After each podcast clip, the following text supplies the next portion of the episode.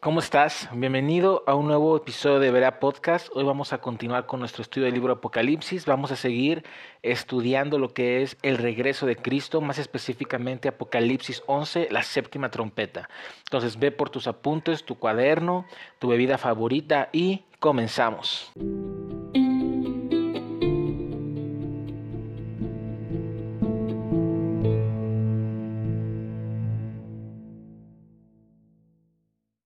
¿Cómo estás? Es para mí un gusto estar aquí contigo una vez más para seguir en el estudio del libro de Apocalipsis. En el último capítulo que donde, se habló, donde fue un estudio, hablamos y comenzamos a estudiar el regreso de Cristo y vimos algunas dinámicas que van a suceder con el, con el regreso de Jesús a la tierra. Pero ahora quiero retomar lo que es la séptima trompeta. ¿Te acuerdas cuando estábamos estudiando las trompetas de juicios de Dios, cómo dejamos en pausa, por decirlo de alguna manera, o dejamos pendiente la séptima trompeta? Bueno, ya que hemos visto o hemos avanzado un poquito más en el estudio de los últimos tiempos y tenemos una visión más amplia de lo que va a estar sucediendo en esos días en la tierra y en el cielo, en la iglesia y en las naciones, podemos entonces ver eh, y entrar a la séptima trompeta entendiéndola de una manera más amplia y más específica.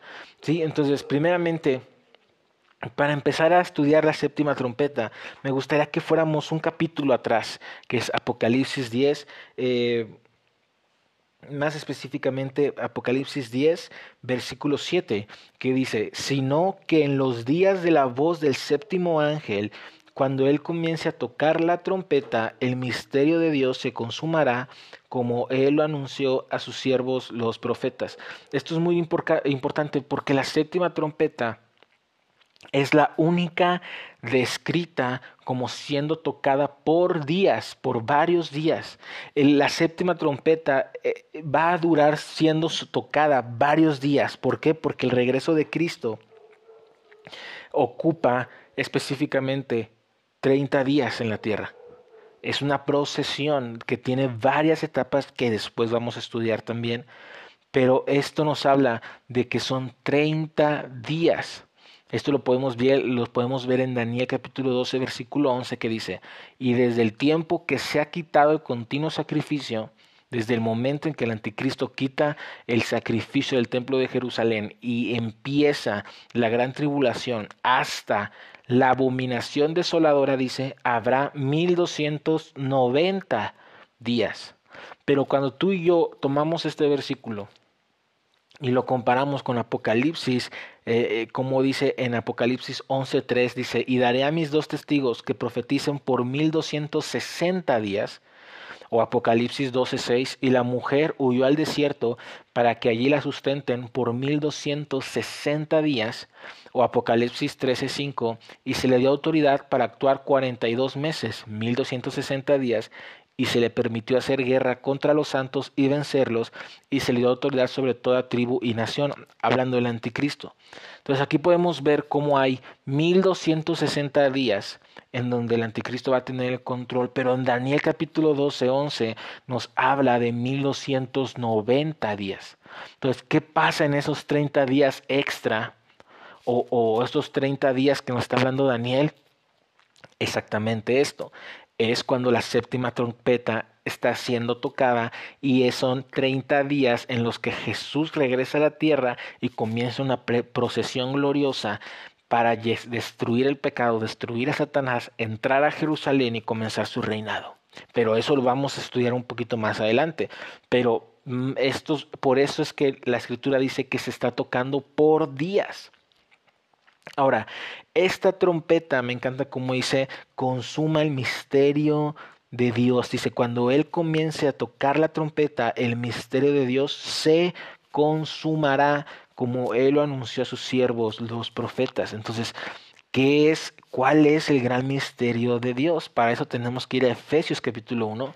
Y déjame abrir un paréntesis. Siempre que tú y yo encontremos en la escritura la palabra misterio, es una invitación de parte de Dios para que nosotros nos metamos en ayuno, nos metamos en oración, nos, montamos, nos metamos en lectura de la palabra y decirle, Dios, revélame esto misterio.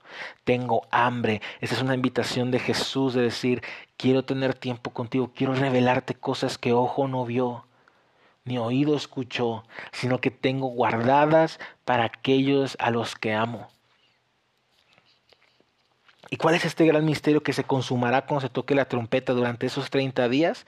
Vamos al versículo 9, que dice, dándonos a conocer el misterio de su voluntad, según su beneplácito, el cual se había propuesto en sí mismo, fíjate, de reunir todas las cosas en Cristo en la dispensación del cumplimiento de los tiempos, así las que están en los cielos como las que están en la tierra.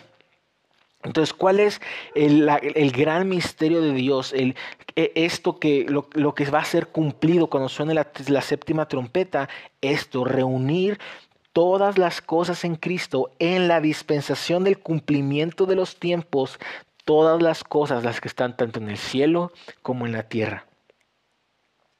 Me encanta porque esto dice en, el cumplimiento de la dispensación de los tiempos. O sea, esto nos está hablando de cuando todas las cosas que tengan que ser cumplidas hayan sido cumplidas, entonces se consumará el misterioso plan de Dios, el cual es poner todas las cosas bajo los pies de Cristo. Entonces, ¿cuál es, esta eh, dispensación del cumplimiento de los tiempos? podemos decir, cuando el Evangelio se ha predicado a toda criatura, cuando haya venido el anticristo, cuando haya venido también la gran apostasía, cuando se haya cumplido el número de mártires que tienen que ser completados, como lo vemos en Apocalipsis 6, que Dios les dice, el Padre les dice, descansen un poco más en lo que el número de sus hermanos es completado, cuando, eh, eh, cuando la iglesia alcance su madurez completamente, cuando las copas de oro que vemos en Apocalipsis 4 y 5 sean completamente llenas, cuando, cuando todas estas cosas sean cumplidas, entonces Cristo regresará y entonces el plan que me encanta porque dice que el Padre se había propuesto en sí mismo reunir todas las cosas en Cristo. Cuando esto haya sucedido, entonces el Padre, vamos a ver el cumplimiento de lo que dice el Salmo 110. ¿Te acuerdas que dice, siéntate a mi diestra, el Padre hablándole al Hijo, diciéndole, siéntate a mi diestra hasta que haya puesto por estrado de tus pies a tus enemigos? Entonces, cuando cuando, suelta la, cuando suena la séptima trompeta, el Padre va a decir, ¿sabes algo? Se ha cumplido el tiempo y ahora yo me lo he propuesto en mí mismo, esto es algo que el Padre quiere hacer con todo su corazón, Él tiene un, un, un, fuego en su corazón por entregarle a Jesús las naciones, esto lo podemos ver en el Salmo 2, como dice, como dice, pídeme y te daré por herencia las naciones. El Padre le dice, dame, pídeme, pídeme. Le está hablando a Jesús, dice, pídeme y te daré la, por herencia las naciones. Yo quiero dártelas. Y eso tiene un cumplimiento también con la iglesia intercesora pidiendo que el Padre entregue las naciones al, al Hijo. Pero justo cuando esto pasa, el Padre va a decir, ok, comenzamos, voy a poner todo. Y me encanta porque dice, no solo las cosas que están en los cielos, digo, no solo las cosas que están en la tierra, sino como la de los cielos. O sea, esto está hablando que el Padre, cuando suene la séptima trompeta, va en el cumplimiento de los tiempos, va a poner todo bajo los pies de Jesús todos los reinos, toda rodilla, toda lengua confesará que Jesús es Dios, pero también todas las potestades de los cielos, todo, todo, todos los seres espirituales, todas las familias espirituales van a ser puestas debajo de los pies de Jesús. ¡Wow! Y este es, este, es un, este es un misterio que el Padre había guardado en su corazón, pero ahora se nos ha sido revelado a nosotros a través de la Escritura y por el Espíritu Santo. Y esto va a suceder cuando la séptima trompeta empiece a sonar en aquellos días. Ahora sí, vamos a Apocalipsis 11 y dice, el séptimo ángel tocó la trompeta y hubo grandes voces en el cielo que decían, los reinos del mundo han venido a ser de nuestro Señor y de su Cristo, y él reinará por los siglos de los siglos. Hay varios aspectos que podemos ver en la declaración que vamos a empezar a, desmenuzar eh, a partir de ahora. Pero el primero es la proclamación celestial de que el Padre y el Hijo ahora toman el liderazgo directo y manifiesto sobre todo gobierno nacional en la tierra. Eso es impresionante, porque me encanta porque dice, los reinos del mundo han venido a ser de nuestro Señor y de su Cristo y Él reinará. Ahora, Abro un paréntesis. Cuando Jesús resucitó, se encuentra con sus discípulos, les dice, toda potestad me es dada en el cielo como en la tierra. no quiere decir, no quiero que entiendas que estoy diciendo que Jesús no está gobernando. Jesús ahorita está gobernando sobre todo y sobre todos. No hay nada que pase sin la autorización de Cristo. Eso es importante. Pero no hemos todavía no logramos ver la extensión de su gobierno en las naciones manifestado abiertamente. Podemos ver cómo en las naciones sigue habiendo aborto, sigue habiendo violencia, sigue habiendo corrupción, sigue habiendo mentira, sigue habiendo eh, muchas cosas que sabemos que no son la voluntad de Dios. Pero tienen que suceder para llegar a un punto en la historia donde Dios va a poner un alto, va a decir, ok, hasta aquí llegamos, ahora voy a gobernar. Y esto es lo que está sucediendo en este momento. Jesús gobierna ahora sí, pero va a llegar un momento en que Él gobernará en las naciones de manera física desde Jerusalén y donde Él va a poner las leyes y donde nada se saldrá de su voluntad. Eso es lo que estoy hablando al decir que su gobierno será manifiesto sobre todo gobierno nacional en la tierra. Esto es muy importante. Primer aspecto. Segundo, me dice, y los veinticuatro ancianos que estaban sentados delante de Dios en sus tronos se postraron sobre sus rostros y adoraron a Dios, diciendo, Te damos gracias, Señor Dios Todopoderoso, el que eres y que eras y que has de venir, porque has tomado tu gran poder y has reinado. Ahora, los 24 ancianos adoran a Dios agradeciéndole por manifestar su poder y reino. Eso es muy importante que también eso es un aspecto, porque aquí Juan nos está dando una, una radiografía de lo, que está, de lo que va a suceder cuando Cristo regrese, tanto en la tierra como en el cielo. En la tierra, ¿qué va a pasar? Ahorita vamos a ver cómo responden las naciones ante lo que, vamos, ante lo que ya vimos, que es el Padre y el Hijo tomen los gobiernos de la tierra, entonces, ¿cómo reacciona el cielo ante esto? Dando gracias y adorando. Oh, amén, hermano. Esto es glorioso. Porque desde el cielo, el cielo, la realidad espiritual celestial, ve cómo el Hijo está regresando a la tierra con el poder de su Padre para recuperar lo que se perdió en el jardín del Edén. Entonces todos los cielos estallan en adoración y estallan en, una, en un gozo y empiezan a decirle al, al Señor, gracias. Dice, te damos gracias porque has tomado tu gran poder y has reinado. Glorioso. Cada vez que hay, cada vez que Dios manifiesta su poder, esto es un motivo de gozo y alegría en el cielo. Cada vez que Dios salva un alma, cuando el Espíritu Santo mueve el corazón de alguien al arrepentimiento para que éste acepte a Cristo, hay gozo en el cielo. Cada vez que Dios sana un cáncer, hay gozo en el cielo. Cada vez que Dios tira abajo una ley demoníaca, hay gozo en el cielo. Cada vez que vencemos en nuestra vida diaria el pecado, la frialdad, la, la, tibieza, hay gozo en el cielo. Pero el máximo gozo celestial va a venir cuando el Hijo regrese a tomar su gran poder y, venga a establecer su reino. Esto es lo que está pasando en, en el cielo. Esto es lo que está pasando en el cielo cuando Él regrese. Va a haber gozo, va a haber fiesta, va a haber acción de gracias, porque por fin va a haber justicia, por fin va a acabar el pecado, por fin va a haber un juicio. Por fin Dios va a recompensar a la iglesia. Por fin va a haber eh, todo lo que la historia, desde el jardín del Edén hasta el cumplimiento de los tiempos, como dicen romanos, la, tierra gime por ver el, el, regreso del Señor, por, por todas estas cosas, la creación gimiendo durante miles y miles de años, hermano, por fin va a tener un cumplimiento cuando ese glorioso y bello hombre aparezca en los cielos para tomar las naciones. Y el cielo va a celebrarlo como nunca, como nunca. Ahora, ¿qué va a estar sucediendo en la tierra cuando esto pase? Y fíjate lo que dice versículo 18. Y se airaron las naciones, y tu ira ha venido, y el tiempo de juzgar a los muertos, y de dar el galardón a tus siervos los profetas, a los santos y a los que temen tu nombre, a los pequeños y a los grandes, y de destruir a los que destruyen la tierra.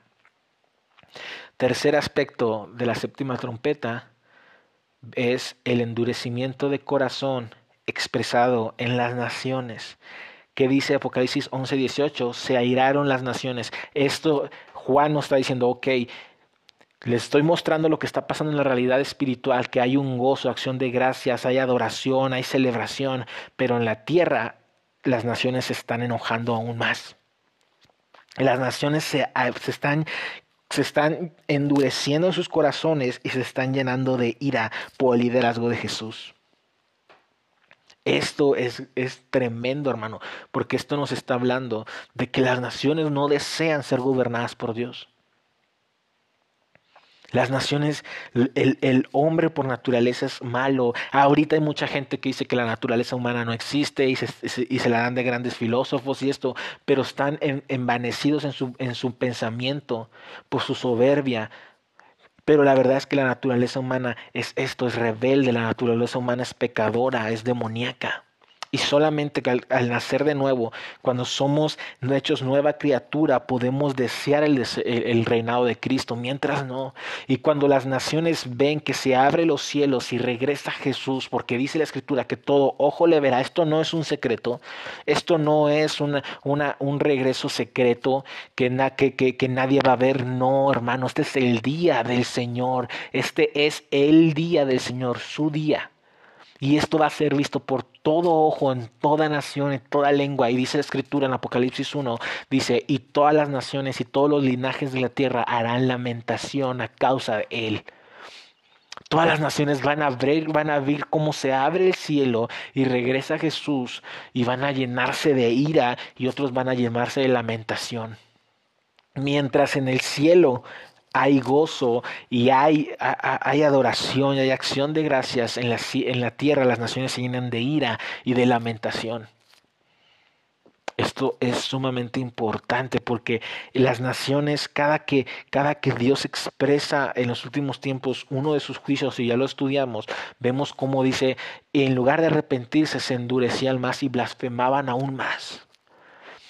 Y cuando ellos vean esto, ellos sabrán que el tiempo se ha acabado para ellos y que es tiempo de que Jesús reine y que también es tiempo de darle su castigo. Y por eso las naciones se van a enojar a tal punto que van a ir a hacerle guerra a Jesús mismo.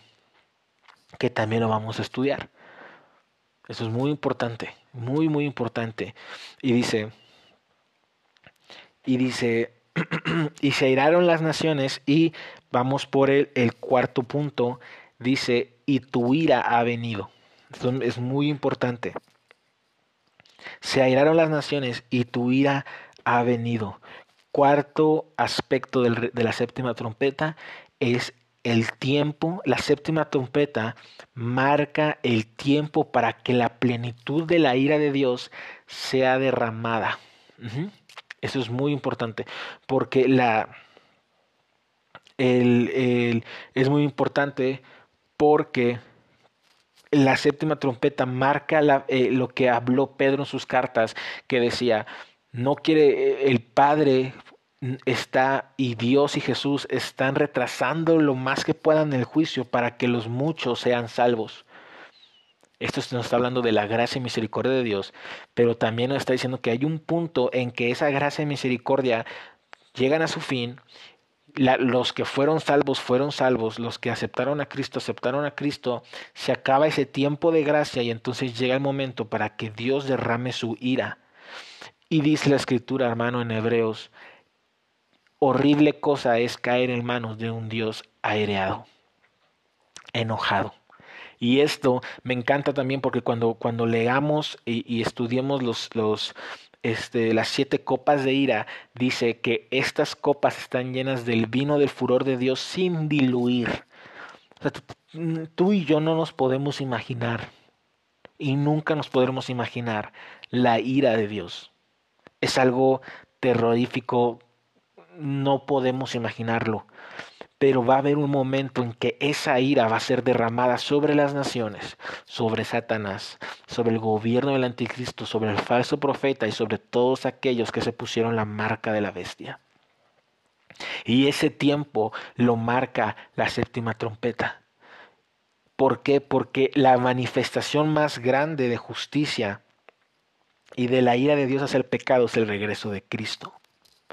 Porque es cuando Dios mismo hecho hombre va a regresar a acabar con la maldad, a ponerle un alto.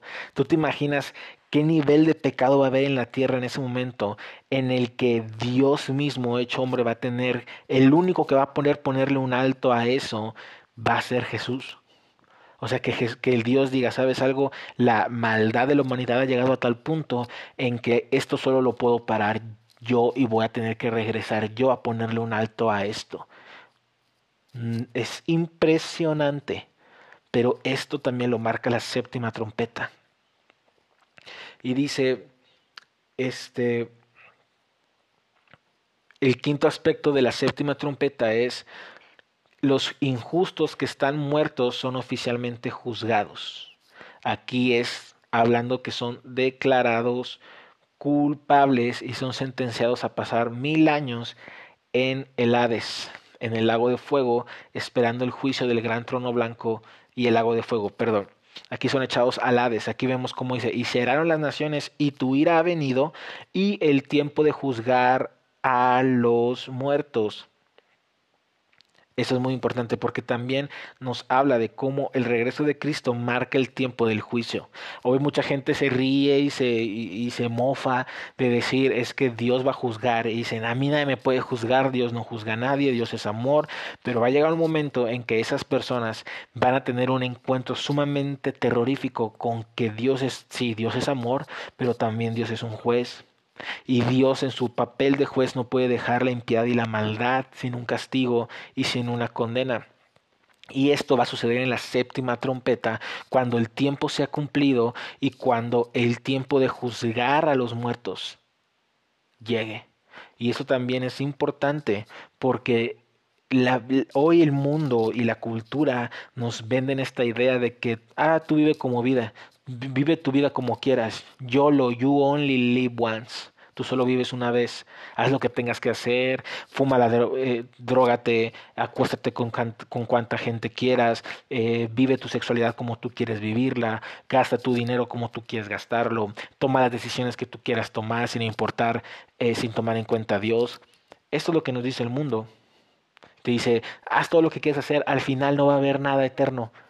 Pero aquí nos encontramos con la más grande, eh, nos encontramos con la evidencia de que sí, va a haber un juicio y que todas esas cosas van a ser juzgadas cuando Cristo regrese.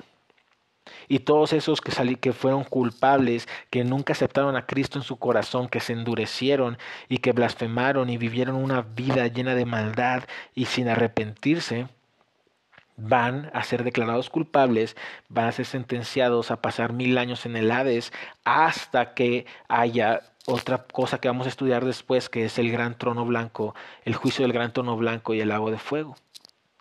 Entonces esto es importante, tenemos que vivir con la eternidad en la mente, sabiendo que hay un juicio, sabiendo que vamos a dar cuentas.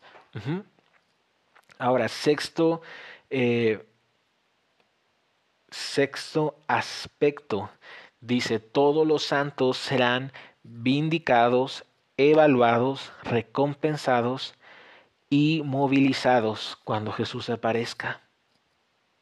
Dice, el tiempo de juzgar a los muertos y de dar el galardón a tus siervos, a los santos, y a los que temen tu nombre, a los pequeños y a los grandes y de destruir los que destruyen la tierra. Entonces, eso también es motivo de gloria para la iglesia. Cuando Jesús regresa, vamos a tener también nosotros vamos a tener nuestro juicio, que es el, eh, como lo conoce la escritura, como lo nombra Pablo, el tribunal de Cristo, que donde ya hablamos de esto un poco en varios capítulos atrás, donde vamos a dar cuenta sobre nuestra vida, sobre nuestros dones, cómo vivimos, y todo esto y al final vamos a ser recompensados según cómo hayamos vivido. Entonces, esto va también, todos los santos serán vindicados. Esto es muy importante, hermano, porque por fin es lo que los, lo que los mártires están clamando en Apocalipsis 6. ¿Hasta cuándo, Dios? ¿Hasta cuándo?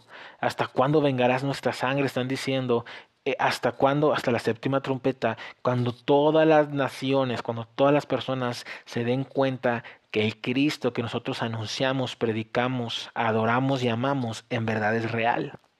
Y entonces todas las burlas, todas las voces, todas las risas que antes son lanzadas a la iglesia por vivir una vida correcta y por proclamar que Jesús vive, esas risas serán calladas y serán cambiadas en lamento, como dice Apocalipsis. Séptimo eh, este, aspecto de la séptima trompeta. Los impíos que estén vivos en la tierra en ese momento serán destruidos por las siete copas de la ira que están prontas a venir. Aquí bien vimos como dice, dar el galardón de tus siervos a los santos, a los que temen tu nombre, y de destruir a los que destruyen la tierra. Eso es muy importante. Todos los impíos que están muertos serán juzgados, ya lo vimos acá arriba, pero todos los que estén vivos en este momento, los que, hay, los que hayan puesto, se hayan puesto la, la, la marca de la bestia, serán destruidos a través de las siete copas de la ira que también vamos a estudiar. Las siete copas de la ira son los siete, son los juicios más severos de Dios. Ya vimos siete, sellos, siete trompetas, pero las siete copas de la ira son los juicios más terroríficos, son los juicios más potentes que Dios lanzará sobre la tierra. Y a través de estas copas, los que destruyen la tierra, los seguidores del anticristo, el falso profeta, Babilonia y el anticristo y aún Satanás, serán destruidos y juzgados. Y octavo aspecto de la séptima trompeta el templo de Dios es abierto en el cielo cuando Jesús comienza su tan esperado regreso a la tierra, mientras que el arca es vista en el cielo desatando un arsenal celestial de actividad sobrenatural como una tipo tormenta. Fíjate lo que dice en Apocalipsis 11:19. Y el templo de Dios fue abierto en el cielo y el arca de su pacto se veía en el templo. Esto es muy importante porque eh, no sé si has visto estos documentales de Discovery Channel o eh, History Channel de, de, gente que está, eh, ¿dónde está el arca del pacto? ¿Y qué pasó con el arca del pacto? ¿En verdad existió el arca del pacto? Sí, sí existió y no la van a encontrar porque claramente nos dice la escritura que el arca del pacto está en el cielo, en el templo de Dios. Entonces dice, el arca de su pacto se veía en el templo y hubo relámpagos, voces, truenos, un terremoto y grande granizo. Entonces tú te puedes imaginar todo este tipo de cosas. La actividad, la actividad espiritual y angelical va a estar desatada como nunca en la tierra con el regreso de Cristo. Vamos a ver todo lo que va a estar sucediendo con los santos, con los ángeles, mientras Jesús está regresando a la tierra. Pero dice que hay relámpagos, hay voces, hay truenos, hay un terremoto y grande granizo. O sea, esto va a ser terrorífico para todos aquellos que no estén en Cristo. Y todos, y durante todos estos años nos han dicho, nos han querido vender esta falsa enseñanza de que Jesús viene en secreto y que nadie lo va a ver. Hermano, por favor, ¿tú crees que no va, la gente no va a ver esto? Relámpagos, voces, truenos, terremotos y granizos en la tierra, viendo regresar al Hijo del Hombre. Entonces, la séptima trompeta, hermanos, es, gloriosa y envuelve un montón de cosas que, que, que hay veces que pasamos por alto, pero cuando lo vemos y lo estudiamos decimos gloria a Dios, Maranata, ven Señor Jesús, el Espíritu y la novia dicen ven. Y bueno, hermano, hemos llegado al final de este capítulo de Vera Podcast. Espero te haya sido de bendición. Espero te haya sido, eh, te haya edificado, te haya encendido el corazón por ver a Cristo regresar. Yo te pido que si esto, este capítulo te fue de bendición, te pido que lo compartas con alguien que tú creas que él también le puede bendecir, le puede edificar, le puede ayudar. Eh, te doy muchas gracias por estar aquí una vez más con nosotros. Vamos a continuar en este estudio. Eh, yo creo que ya voy a tener un poco más de tiempo libre, pues ya estoy terminando un proceso importante aquí eh, eh, en parte de mi formación profesional, pero eh, ya teniendo un poco más de tiempo vamos a, a meternos a más a profundidad y a avanzar un poco más rápido. Pero te doy muchas gracias por estar aquí con nosotros, te bendigo en el nombre de Jesús y nos vemos en la próxima.